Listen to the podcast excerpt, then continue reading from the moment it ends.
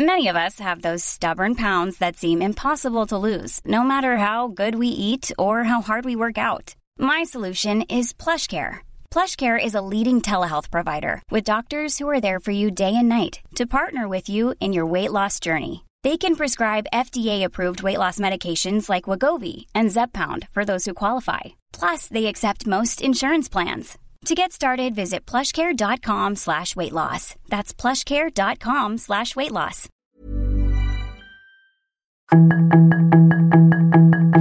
Tarde a tarde, lo que necesitas saber de forma ligera con un tono accesible. Solórzano, el referente informativo.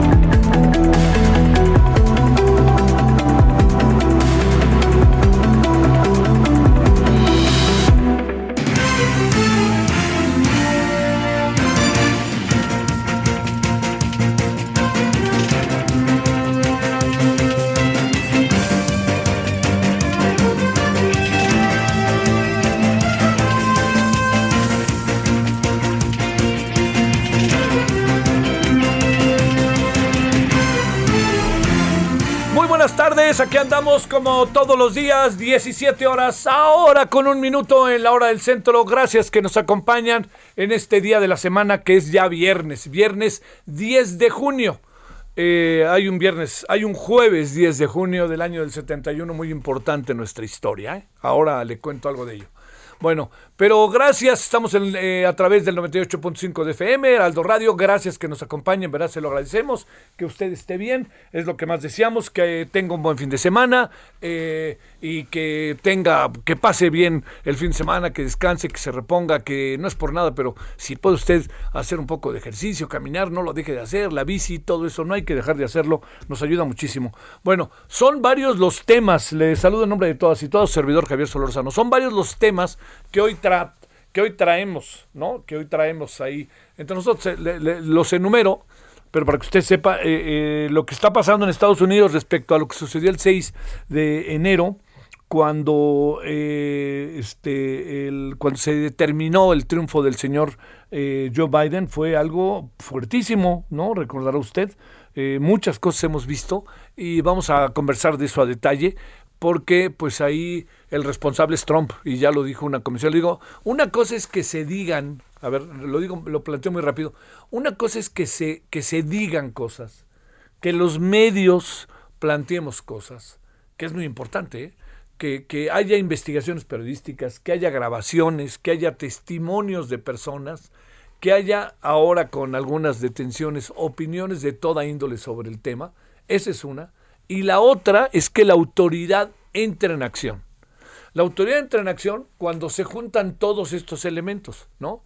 Entonces, por más que digan, no, pues ya se sabía, ¿no? Este, hoy tuve varias discusiones sobre eso. No, ya se sabía, que les dije, ¿saben qué? Olvídense que se sabía. La clave está en que hoy entró en acción la autoridad. Bueno, ayer, que es el Congreso, para determinar lo que pasó en su propia casa. Ahora vendrá el aparato judicial, ¿no? Pero por lo pronto, eso es lo que ya las cosas las hace, se hacen diferentes. Esto es lo que ya es diferente, para que usted me entienda. Hace diferente que ya hay una autoridad que está actuando en consecuencia, más allá de los muchos testimonios que usted podrá decir, claro, es que ya sabíamos, Pues sí, ya sabía, usted ya sabía, yo sabía, pero una cosa es que lo sepamos y otra cosa es que empieza a actuar la autoridad. Eso es lo primero. De eso vamos a hablar. Eh, segundo de la Cumbre de las Américas, vamos a hablar de qué es lo que anda pasando por allá. Vamos a hablar también de eh, la migración, que es derivado de todos estos temas. Y sabe que para, para iniciar, eh, le, le- cuento que hace... eh, bueno, también que eh, hoy tuvimos dos conferencias de prensa bastante movidas. Una encabezada por Marcelo Obrán, donde mucha gente este, le planteó diferentes críticas. No fue tan día de campo, por favor, porque andan diciendo, claro, ahora sí, el programa, este, se- se- ¿cómo se llama? El, el- el programa de eh, jóvenes construyendo futuro o sembrando futuro. Ese que así, pero no, no fue tan fácil. Hubo muchas voces en contra ahí en Los Ángeles, ¿eh? Y mire que estaba ahí el embajador, estaba ahí también la, la cónsul de México en Los Ángeles, y, hubo quien apareció con letreros de Brad Presidente, todo, todo ya todo ahí junto. Pero lo que me parece muy importante que sepa es que no fue un día de campo, ¿eh? No fue una conferencia de prensa tan sencilla como se ha querido ver. Bueno, hay que reconocer algo que no sucede mucho con los funcionarios Ebrard se plantó y los escuchó y le mentaron madres y le dijeron muchas cosas y ahí estaba y escuchó. Porque Ebrard tiene ese talante, ¿no? Hay que reconocerlo. Podemos estar de acuerdo con él o no, pero tiene ese talante, aguanta, sabe del diálogo, pues es un hombre que además ha estado en varios partidos y es un hombre que fue jefe de gobierno, muchas cosas de este tipo, ¿no? Y precandidato a la presidencia hasta que llegó una singular encuesta y entonces la encuesta determinó que fuera eh, López Obrador el candidato. Bueno, eso fue en el 2012. Eh, eh, con, con, esto que le estoy contando, que, creo que, que, le da un poco el panorama general, hoy, hoy también pasó me parece algo que, que, no se puede pasar por alto porque se están cumpliendo 51 años de lo que pasó el jueves de Corpus Christi, casualmente fue el jueves de Corpus Christi. Mire, eh, lo, lo que pasó en esa ocasión conjunta varios elementos que creo que vale la pena detenernos tantito. Mire, uno de ellos muy importante es que después del 68 no había condiciones porque pues el movimiento fue desarticulado, desarticulado, no desorganizado, no se desorganizaron, fue desarticulado a través de la violencia del 68, del 2 de octubre. El 2 de octubre yo creo que es muy importante que, todos veamos que ese 2 de octubre fue parte de, eh, fue, fue una especie de forzado desenlace, pero el movimiento del 68 yo, yo insistiría, no nos quedemos en el 2 de octubre con todo y lo que pasó. Es que todo ese movimiento fue luminoso, fue brillante. Se abrieron una gran, gran cantidad de, de, de escenarios posibles, de manifestaciones, de voces inconformes y de una creatividad. Este, yo le, le digo los, este, los pósters, los cartelones que se pegaban en las paredes, etcétera, eran de una, créame, de una verdadera, verdadera creatividad y además punzantes, determinantes y nadie estaba tratando de que se cambiara el régimen, nadie estaba pidiendo la renuncia de Díaz Ordaz. Bueno, ya pasó lo que sabemos que pasó, pero le digo algo más de lo que sucedió. Después pasaron tres años, muchos eh, a los metieron a la cárcel, luego se vino ese ese asunto en donde este eh, ya los, los, los, soltó el presidente Echeverría forzado por las circunstancias, no sé con qué tanta convicción, y se fueron muchos asilados a otros países, fundamentalmente a Chile tengo la impresión de pocos se fueron a Europa, básicamente todos se fueron a Chile. Y entonces, pues empezó a organizar la sociedad de otra manera. Le cuento que de ese tiempo, pues este, se empezó a crear una organización que se llamaba CNAO, Consejo Nacional de Auscultación y Organización. Esto dio origen a dos partidos. Uno fue el Partido Socialista de los Trabajadores y el otro fue el Partido Mexicano de los Trabajadores. El Partido Socialista de los Trabajadores mucho tiene que ver este, con un área, con un área que en su momento dijeron que era este, afín al régimen y era con un proceso mucho más radicalizado, el PMT, encabezado por el extraordinario ingeniero Alberto Castillo. Pero para, para no adelantarme, para no contarle todo lo que pasó después, que yo entiendo que es muy largo y que, pues usted a decir, este, ¿para qué ahorita? No, yo, déjeme contarle lo que sí pasó antes. El 10 de junio se convirtió en una fecha en donde se hizo emblemática porque dijeron, ya estamos aquí y entonces todo fue resumido, se lo resumo, a través de una expresión que era no que no, sí que sí, ya volvimos a salir. ¿Qué quería decir? Que después del 68 ahí estaban otra vez los estudiantes en las calles, los maestros, la sociedad en las calles. La manifestación salió de la normal de maestros, allá por Marina, por ¿cómo se llama? Por este, sí, Marina, ¿cómo se llama la avenida? Bueno, ahorita me acuerdo, la, donde está ahí a la vuelta del Politécnico del, y ahí del Canal 11. Bueno, eh, del casco de Santo Tomás. Eh, a ver, me, quería acordar cómo se llama. Bueno, ahorita me acordaré. Este, eh, San Cosme. Ah, me acordé. San Cosme. Y ahí de San Cosme salieron. Y iban caminando y pasaron por lo que hoy es circuito interior, que en aquel tiempo, no sé si todavía sigue llamándose así, se llamaba Melchor Campo. No habían llegado a lo que hoy es el Centro Cultural Cosmos, que yo, por más que trato de asomarme y ver que pase algo, nunca veo que pase algo, pero que era el Cine Cosmos.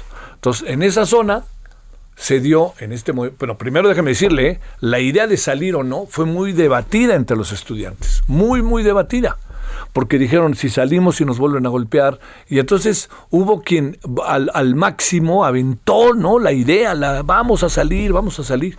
Y había muchos, muchos que decían que sí, muchos que decían que no. Había quien decía que sí, por ejemplo, un líder que se convirtió en influyente, hijo de un gran líder este, español de izquierda, Rafael Fernández Tomás, que estaba en la Ibero y que era un hombre muy buen orador y un hombre influyente. Entonces, como ya se iba abriendo el movimiento estudiantil, hablaba la UNAM, hablaba el Poli, hablaban todos, ¿no? Las preparatorias, estábamos en la creación más adelante de los SHs, más adelante de la Universidad Autónoma Metropolitana. Entonces, por, por razones que, que es toda una... ahí habrá quien escriba la historia, ¿no? Pero salieron a las calles. Entonces salieron a las calles y se hicieron como usted puede imaginar, los contingentes. Todos los contingentes pues iban adelante, el de la UNAM, los maestros, la normal de maestros, el Politécnico, pues estábamos a dos cuadras ahí de, del casco de Santo Tomás, de donde está este, la normal de maestros, ahí atrásito. Eh, y entonces salieron y de repente fueron auténticamente este, atajados, por decirlo de una manera suavecita, pero más bien atacados por un grupo, por un grupo de este, eh, por un grupo realmente, le diría yo, eh, profundamente este, fuerte, armado, que es el, el, grupo que tenía que ver de más ni menos que con eh, una organización que siempre quedó había elementos para saber qué era esa organización no pero este pero lo que sí le digo es que esa organización era organizaciones que eran paramilitares y eran organizaciones que tenían que ver directamente con el gobierno. Eso sí, no había de otra. Eh, se hablaba de, una organización este, de todo índole, ¿para qué le digo? Había organizaciones ahí que todos aparecían. Pero hubo un grupo particularmente que se llamaba Los Halcones. Los halcones iban con pantalón vaquero, tenis blancos, iban armados con palos, ¿no? Este, y algunos iban armados con armas. Así. Bueno, y entonces, pues, en medio de, ya sabe usted, imagínese una marcha, se filtran en la marcha, pues los ve uno normales, y cuando a la voz de ataque, vámonos con todo. Y entonces se deja venir una corretiza, la agresión, estaban infiltrados y empiezan a golpear a los estudiantes, en algunos dispararles, y eso se vuelve, pues obviamente, ya no puede avanzar, se acabó, le diría yo, se acabó de manera definitiva este, la marcha. Y a correr, y viene la corretiza. Más allá de, del muy doloroso momento, muchas veces fue todo esto interpretado. Fue interpretado de muchas maneras. Una de las maneras que fue interpretado es que el gobierno este, traía una, quería hacer una purga quien era jefe de gobierno en aquel momento, que era regente de la ciudad, era Alfonso Martínez Domínguez. Alfonso Martínez Domínguez eh, estaba en la lista de los presidenciables eh, por parte del gobierno de Díaz Ordaz. Pero el asunto está que al final quedó ahí y la relación entre ellos, Echeverría y Martínez Domínguez, era, no era mala, sino lo que le sigue. Y entonces, pues, rápidamente le cuento cuál es el desenlace, pues que cuando pase esto, una de las interpretaciones es, no querían dejar salir, querían una purga, se fueron sobre los estudiantes, querían someterlos y que querían que quien saliera ganando fuera Echeverría. Y paradójicamente Echeverría salió ganando. Usted va a decir, ¿cómo es posible? Al domingo siguiente se hizo un gran acto en el Zócalo. Gran acto, encabezado por Fidel Velázquez, que se trató de, de resarcir a Echeverría. Echeverría habló y entonces Martínez Domínguez empezó a perder poder mientras nosotros teníamos estudiantes muertos. ¿eh? Así, para ver cómo es el poder. Y entonces dijo este Alfonso Martínez Domínguez en un discurso que fue muy famoso, los este tiene una voz muy ronca, era de, Monterrey, ¿no? Allá de Nuevo León, decía este, los, los Panchitos, los Emiliano Zapata, los los Halcones, son, los eh, Panchos Villas, son producto del ingenio popular. Pues, ¿cuál ingenio popular?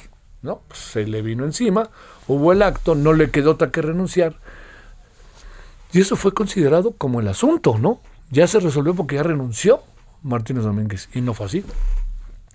El resto de la historia la hemos visto, la hemos visto quizá mucha gente ya más, más joven ahí que lo ha podido ver, sabe lo que significó ese día, porque de alguna otra manera fue una de las muchas batallas que se dio por parte de la sociedad, lo digo para el actual régimen, muchas de las batallas que se dio por la sociedad, pues para tratar de entrar en otras condiciones de vida y hacer otra cosa de este país. Ya, hoy están marchando, van marchando, y en la noche va a estar el ídolo de la 4T llamado Silvio Rodríguez. Hoy cómo me sorprendió. ¿No vieron la cara que puso la señora Claudia Sheinbaum cuando vio a Silvio Rodríguez? No, no, no, no, pero híjole, no diré más, pero qué va, se le iban los ojos con Silvio Rodríguez. Y a Silvio Rodríguez no le gusta que lo interrumpan en sus conciertos. La gente empieza a gritar otra, otra. Oigan, por favor, cállense, no me van a escuchar todo lo que hemos ensayado. No, pues bueno, ya veremos qué pasó hoy en la noche, que va a estar su concierto. Y este, y como sea, pues es Silvio Rodríguez. Perdóname, es realmente bueno. Bueno, pues aquí andamos. ¿Y qué le parece si le damos un punto y aparte? Y vamos a hablar con la embajadora Marta Bárcena en el momento, eh, bueno, cuando pasó lo del 6 de enero, ahí con Trump, etcétera, ¿sabe quién era la embajadora de México en Washington? Marta Bárcena. Vamos a ver qué nos cuenta. 17:15 en hora del centro. Solórzano, el referente informativo. Llegó una oferta muy fresca. Aprovecha que la costilla de res y cerdo para azar de 129.90 está a solo 79.90 el kilo. O lleve el limón con semilla a 17.80. Sí, limón a solo 17.80 el kilo. Con Julio, lo regalado te llega. Solo en Soriana. A junio 13. Aplican restricciones. Válido en Hiper y Super.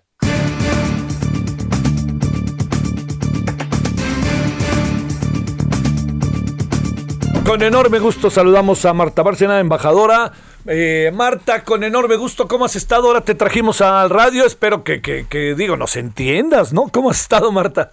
No, por supuesto, Javier, bien, pues aquí trabajando y siguiendo tanto por un lado la Cumbre de las Américas, como por otro el inicio de las audiencias sobre el Comité de Investigación sobre lo sucedido el 6 de enero eh, de 2021, que fue verdaderamente un shock para todos los que estábamos en Washington en ese momento.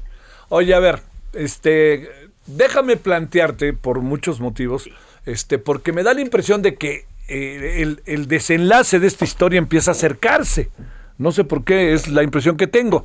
Pero a ver, vamos a plantearlo como en dos tiempos. Primero, ¿qué fue lo que viviste ahí? ¿Dónde estabas y de repente qué pasó y qué ibas viendo en la televisión a cinco cuadras o a tres cuadras de donde estabas? Y segundo, ¿qué piensas de eh, cuál pueda ser el desenlace en términos legales de todo esto? Mira, la vivencia fue muy curiosa porque eh, recordarás que todavía estaba eh, la mayor parte de Washington cerrado. Estábamos trabajando casi todos en Washington desde nuestras casas. ¿Sí? Entonces, eh, eh, desde que se cerró Washington en marzo del 2020, se fue abriendo paulatinamente.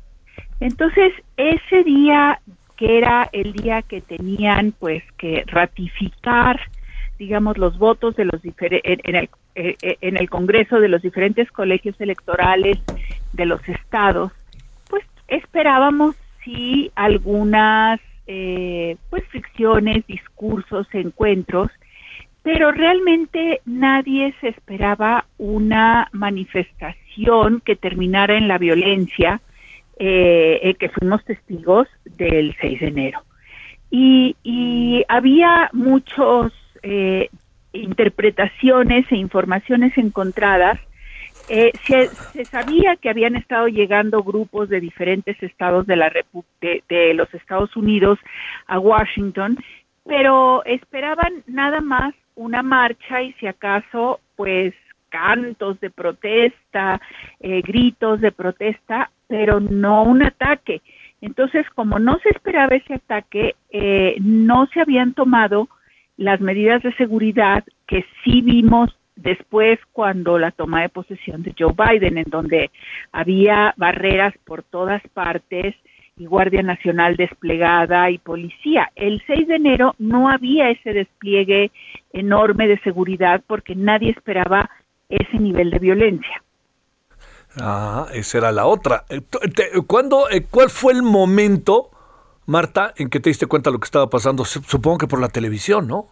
Mira, estábamos viendo en la televisión eh, todo porque efectivamente no había acceso al Congreso para los diplomáticos en ese momento. Estábamos viendo por la televisión.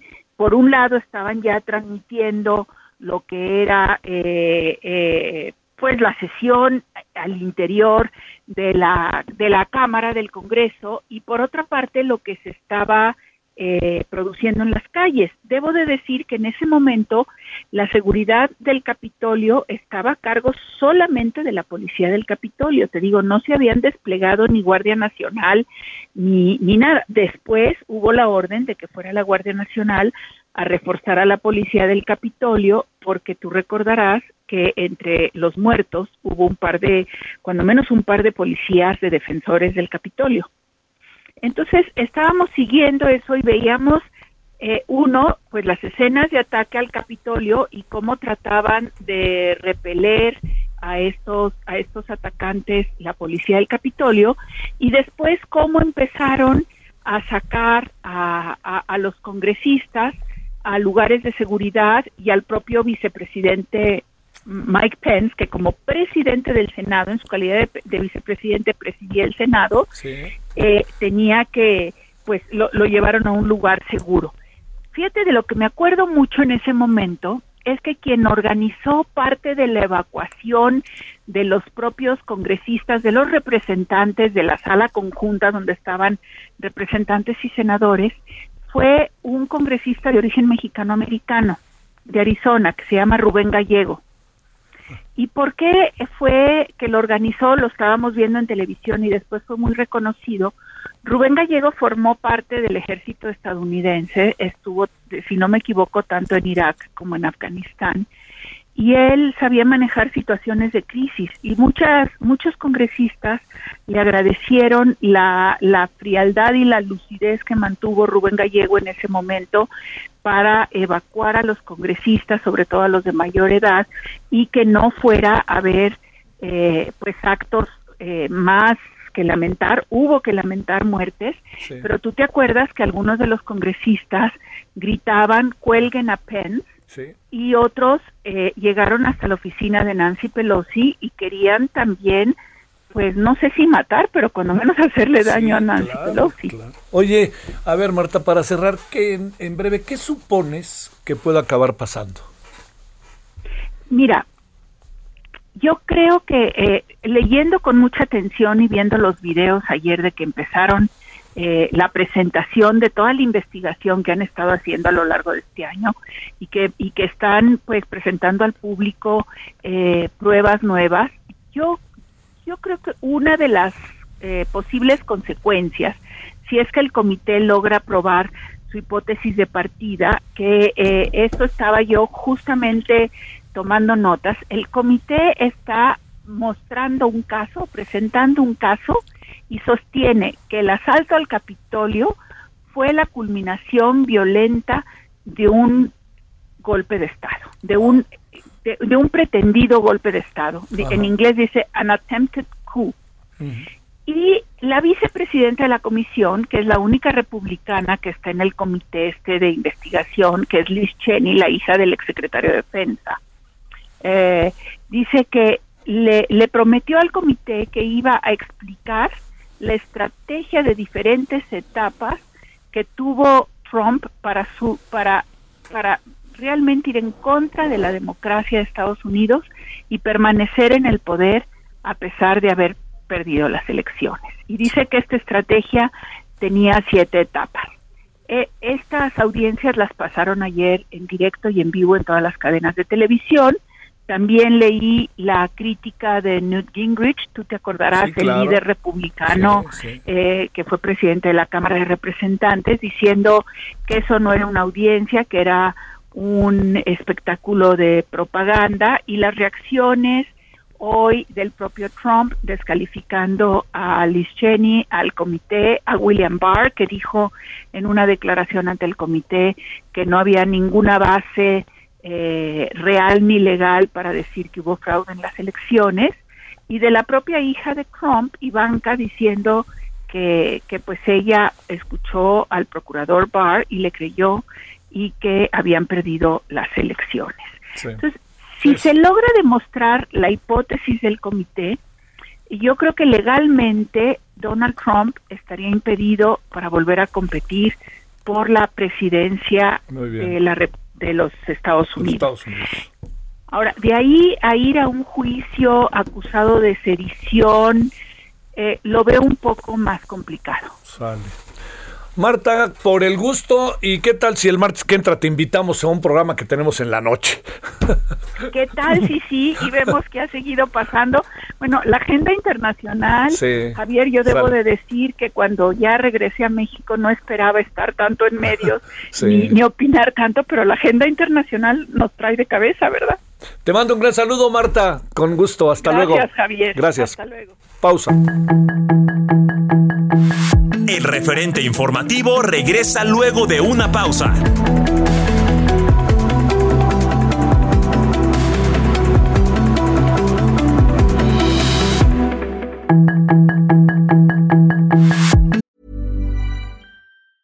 Ever catch yourself eating the same flavorless dinner three days in a row?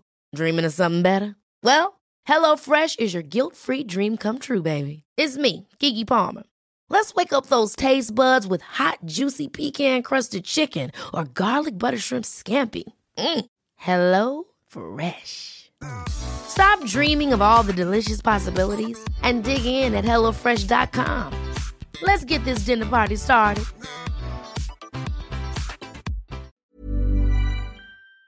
Estamos de regreso con el referente informativo.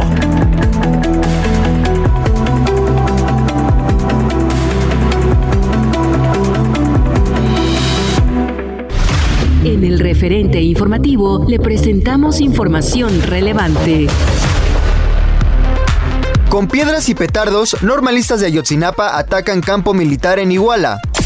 Abre nueva fase de vacunación contra COVID-19 en la Ciudad de México. Cambio climático dispara enfermedades en todo el país. México se suma a la Alianza de las Américas para la Prosperidad Económica. Contagios de COVID-19 en Ciudad de México aumentaron 405% en un mes. Reportan tiroteo masivo afuera de un centro comercial en Maryland, Estados Unidos. Alimentos con alza alcanzan récord en México por inflación del 11.27% en mayo. Estados Unidos se compromete a recibir a 20.000 refugiados y anuncia 314 millones de dólares de ayuda para Centroamérica.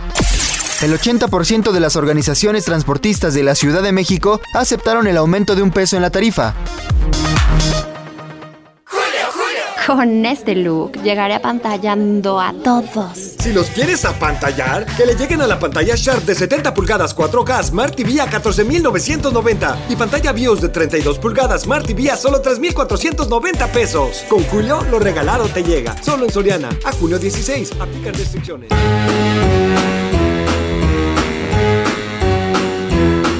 Hit the road, Jack. Don't you come back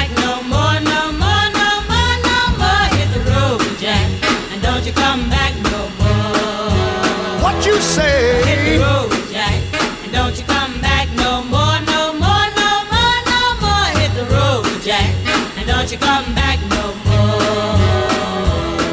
Oh, woman, oh, woman, don't treat me so mean. You're the meanest old woman that I've ever seen. I guess if you say so, I'll have to pack my things and go. That's right, hit the road, Jack. And don't you come back no more, no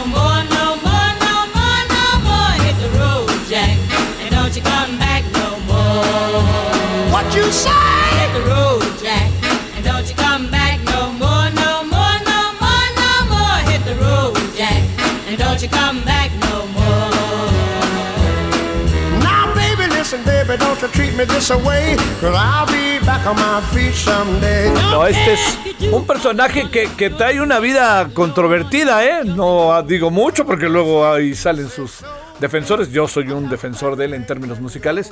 Él es eh, el señor Ray Charles, Hit the Road Jack. ¿Y por qué nos acordamos? Porque un 10 de junio del año 2004 falleció a los 73 años a causa de un cáncer hepático. Un personaje, ¿eh? un gran personaje, pero le digo, luego al final ya sabe, pues muchas cosas que a lo mejor en su momento se pensaban que eran, pues que así eran, no voy a decir que normales, sino que así eran, nos acabamos dando cuenta que, pues claro que no era así, ¿no? Pero este, pero bueno, este, gocémoslo, la verdad que sí que lo vale. Y no olvide que esta tarde ahí por las calles de la ciudad van, están marchando muchos eh, participantes, familiares, amigos, solidarios, compañeros, compañeras, que recuerdan con justísima razón y no dejan pasar por ningún motivo el 10 de junio, 51 años del halconazo, y más tardecito allí en el Zócalo, pues este, el cantante de la 4T, que no le quita su gran valor, por favor, o sea, yo lo vi en La Habana tocar, con eso le digo todo, junto con Pablo Milanés y con un cuate que empezaba a surgir, que se llamaba Mauri, ya me acordaré, pero vi un concierto a Mauri Gutiérrez. Vi un concierto, no, no, no, verdaderamente, híjole, maravilloso, el año 74, 75. Me refiero a Silvio Rodríguez. Que le digo que no le gusta que le aplaudan y que digan otra, otra. Dice, déjenos cantar. Entonces, pues, señor Silvio Rodríguez, no quita lo que usted ha dicho. Pero pues bueno, como le digo, es llaves de la ciudad.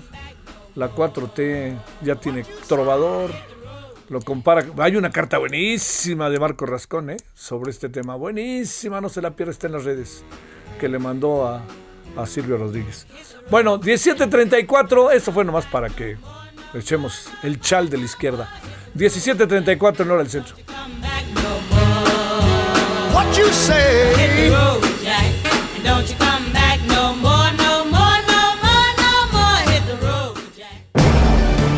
Solórzano, el referente informativo.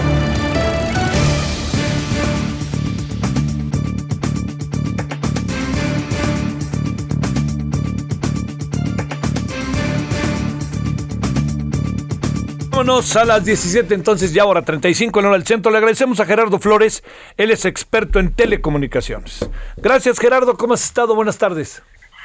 Eh, muy bien, Javier, muy buenas tardes. Un saludo para ti y todos los que nos escuchan. Gracias por tu tiempo en viernes. Eh, a ver, hoy de nuevo salió el tema muy famoso de Altan Redes.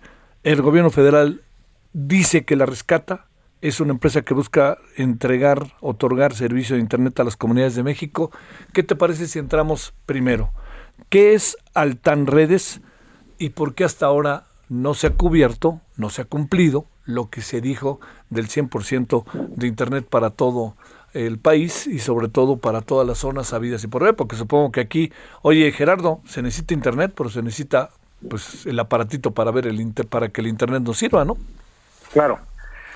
Eh, sí, bueno, mira, Altan es una empresa que es socia del gobierno, eso hay que decirlo también, es parte de una asociación público-privada que obtuvo un contrato en 2016 del gobierno federal para desplegar e instalar una red pública de telecomunicaciones eh, a lo largo de todo el territorio para justamente llevar internet eh, pues a todo el- bueno, no a todos los rincones del país porque su obligación final era llegar al 92.2% eh, del territorio nacional. Esa era esa era su su obligación para enero de 2024 obligación original pero desde el año 2019, aproximadamente a tres años de haber recibido la- este contrato, eh, empezaron a, ellos mismos se dieron cuenta que estaban pasando por unas situ- situaciones que no previeron en el diseño de este proyecto y empezaron a gestionar con el gobierno y con el Instituto Federal de Telecomunicaciones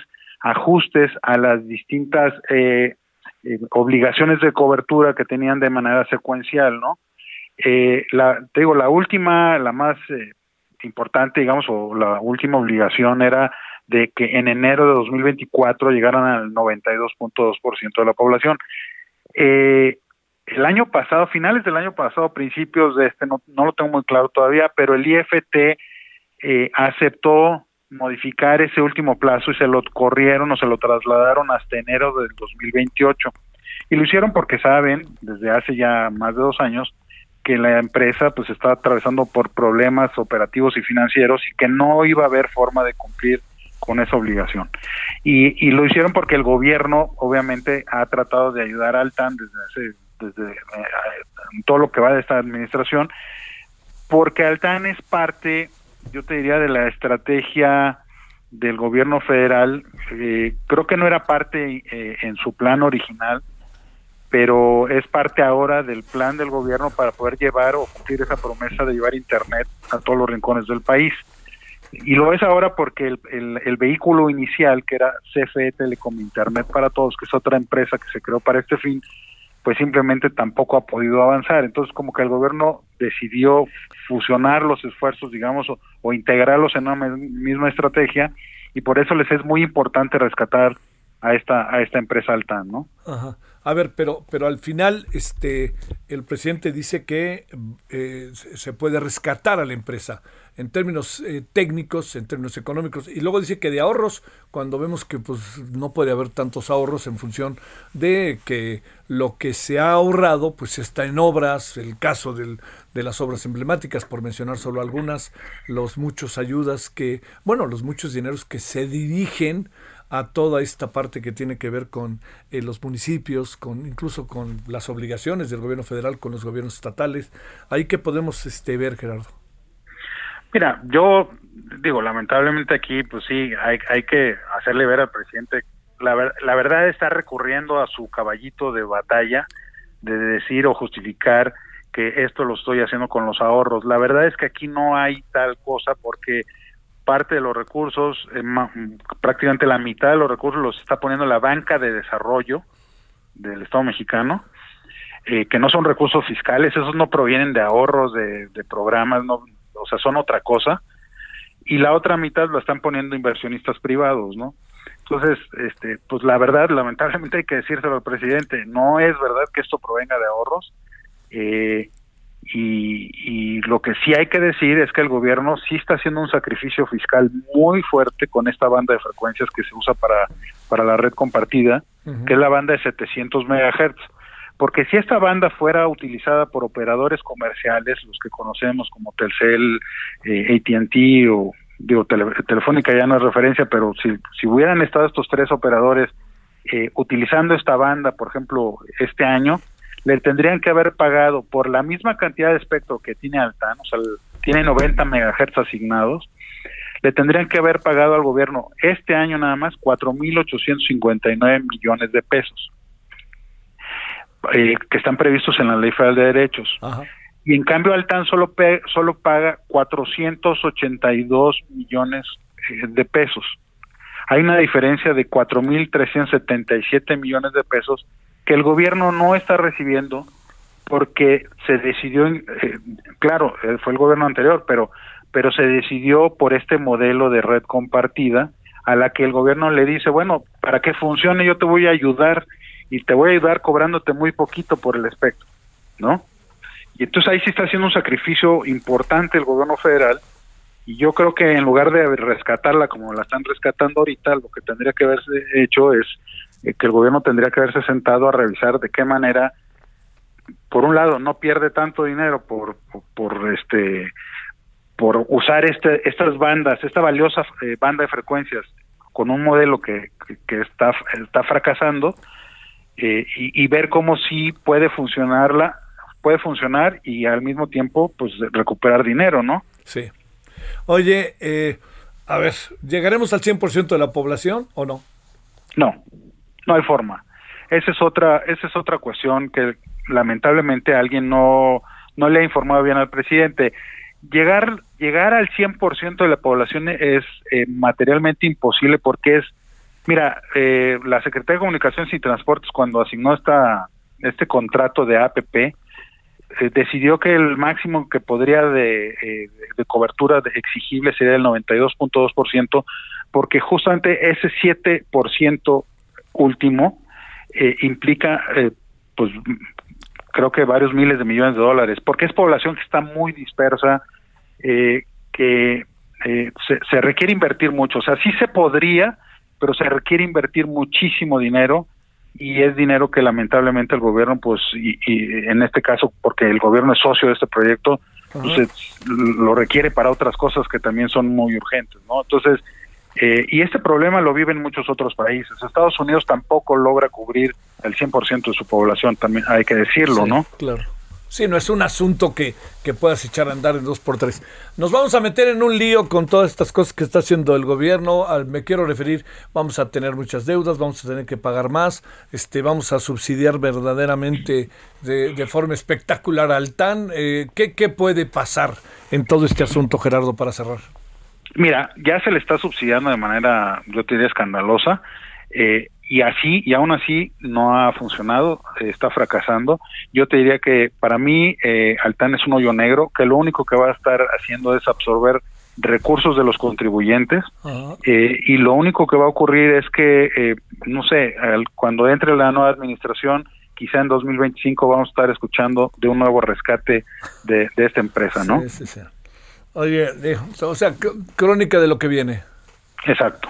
No, no, este. Porque además, porque además, si me permites agregar, eh, están poniendo al frente en este rescate, el gobierno está eh, llevando burócratas que pues no tienen experiencia en, el- en la conducción de este tipo de empresas y, y, pues digo, esos son los ingredientes ¿Cómo para, quién? para, ¿Cómo para quién? un nuevo fracaso. ¿Como quién? Pues, pues mira, se ha mencionado mucho a una persona muy secreta- muy cercana al secretario de Hacienda, que lo que sabemos de lo que se ha permeado en, en- en los medios sobre su currículum es que es un funcionario que es del ámbito financiero, que Sí. tiene experiencia en energía, pero no en telecomunicaciones, ¿no?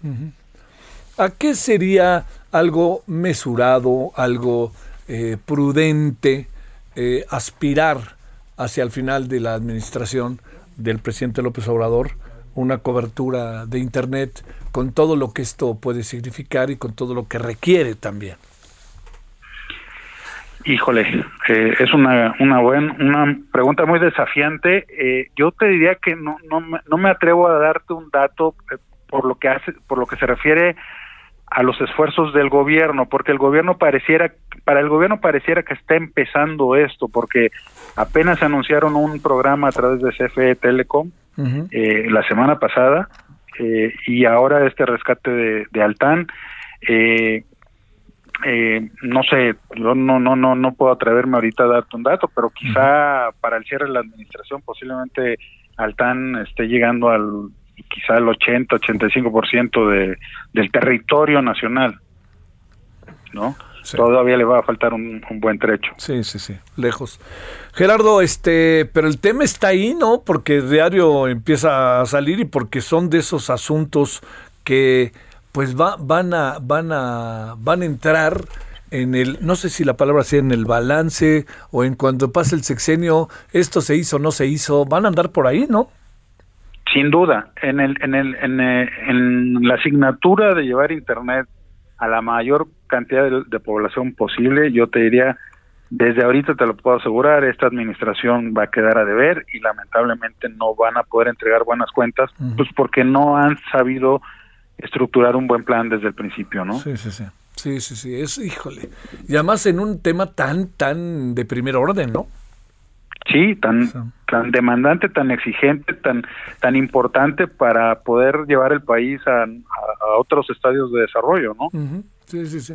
Te mando un saludo, Gerardo Flores, experto en telecomunicaciones. Muchas gracias y buenas tardes. Buenas tardes, eh, Javier. Hasta Muchas luego. gracias a ti. Gracias. Hasta luego. 17:46 en hora del centro, viernes 10 de junio. Solórzano, el referente informativo. Con todo. Six pack de cerveza Amstel Ultra, 2X Lager, Bohemia Cristal y Heineken de 355 mililitros de 95 a solo 60 pesos con 100 puntos y 3x2 en todo el atún, mayonesas y chiles envasados. Con Julio, lo regalado te llega. Solo en Soriana. A junio 16. Aplica restricciones. Evita el exceso.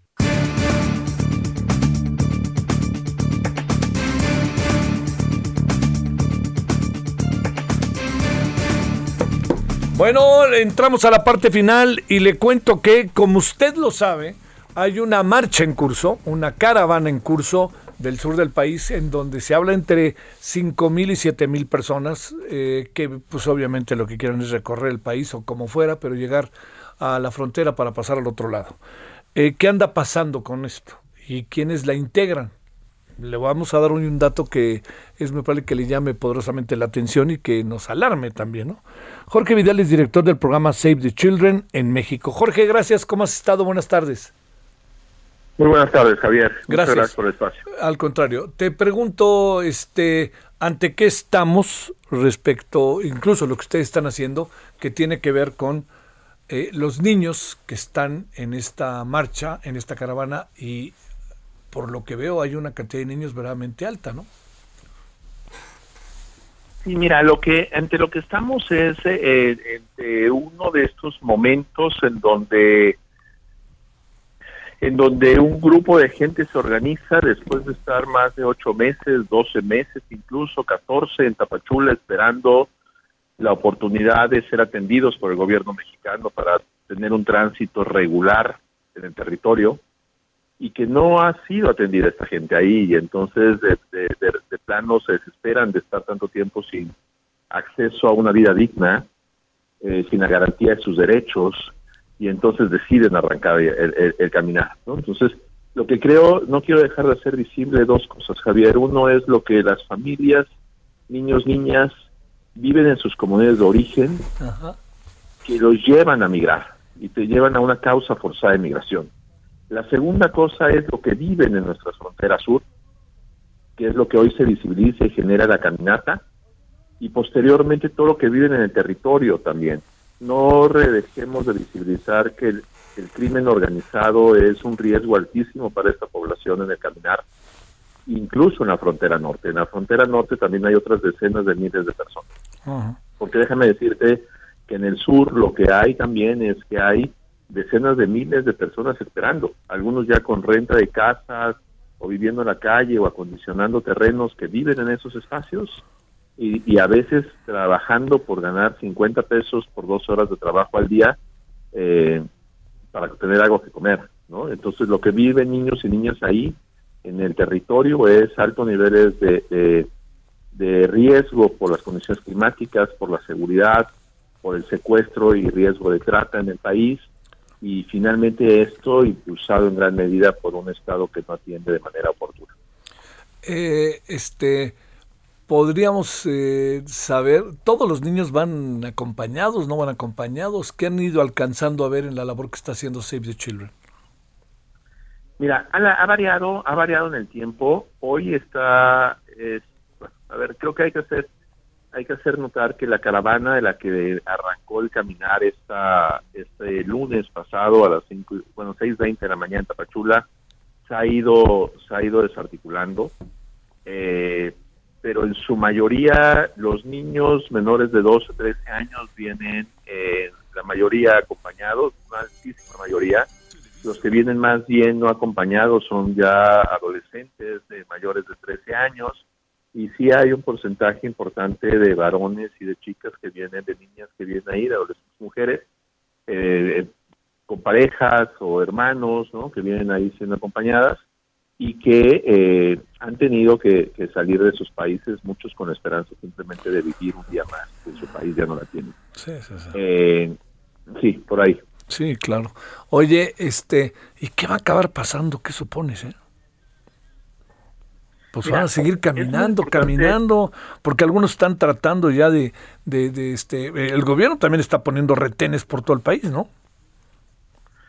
Hay, hay eh, efectivamente hay retenes, hay retenes por todo el país, incluso eh, a, a kilómetros de la frontera, o sea, si tú cruzas por Suchiate o también por la zona más arriba hacia la zona de Palenque o Tenosique, eh, hay acceso a lo largo de toda la frontera por diferentes puntos y eh, ya más hacia adentro en tierra es donde hay retenes de Guardia Nacional, donde se hacen una revisión de la documentación eh, a la gente que visualizan sospechosa, que también eso es un acto, un acto en muchos casos los visuali- los les piden documentos a partir de cómo los ven físicamente, eh, que podría caer en una dinámica de discriminación racial.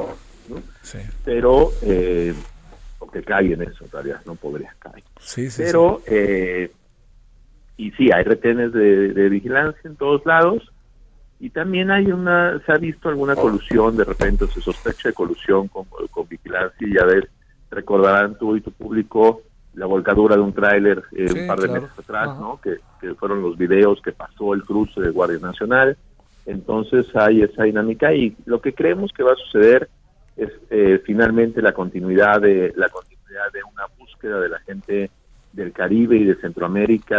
ahora también hay un volumen importante de venezolanos que, eh, que van cruzando el país hacia los Estados Unidos y que se suman a estas decenas de miles que hoy hay en el país, porque de verdad es que es un fenómeno no visualizado por el pueblo mexicano, porque el gobierno mexicano también lo busca mantener en un perfil muy bajo. Hoy lo que lo que genera mucha expectativa es la dinámica del cambio de la política pública norteamericana. Acaba de salir el pronunciamiento ahora en la en la en la, en la conferencia de los países de América en Los Ángeles, Ajá. el pronunciamiento sobre la inversión que va a haber en los países centroamericanos para tratar de fomentar el empleo y que la gente se quede en esto en los países centroamericanos, el Triángulo Norte, y, eh, y creemos que eso va a ayudar de manera de manera focalizada en algunas comunidades. Hay que ver ahora cómo se, eh, se generan los planes de inversión en los en los países, pero definitivamente no es un fenómeno que vaya a lograr eh, frenar la, la dinámica de traslados, que además también respaldamos desde Save the Children, que es un derecho, la movilidad Claro. eh, de, pues, de los países, ¿no? Jorge Vidal, te mando un saludo y el agradecimiento que estuviste con nosotros.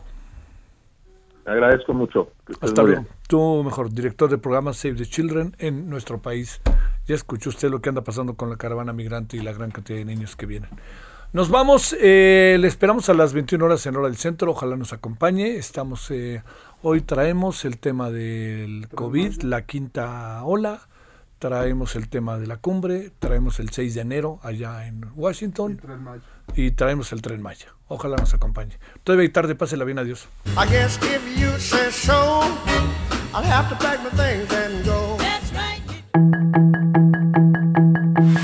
Hasta aquí Solórzano, el referente informativo.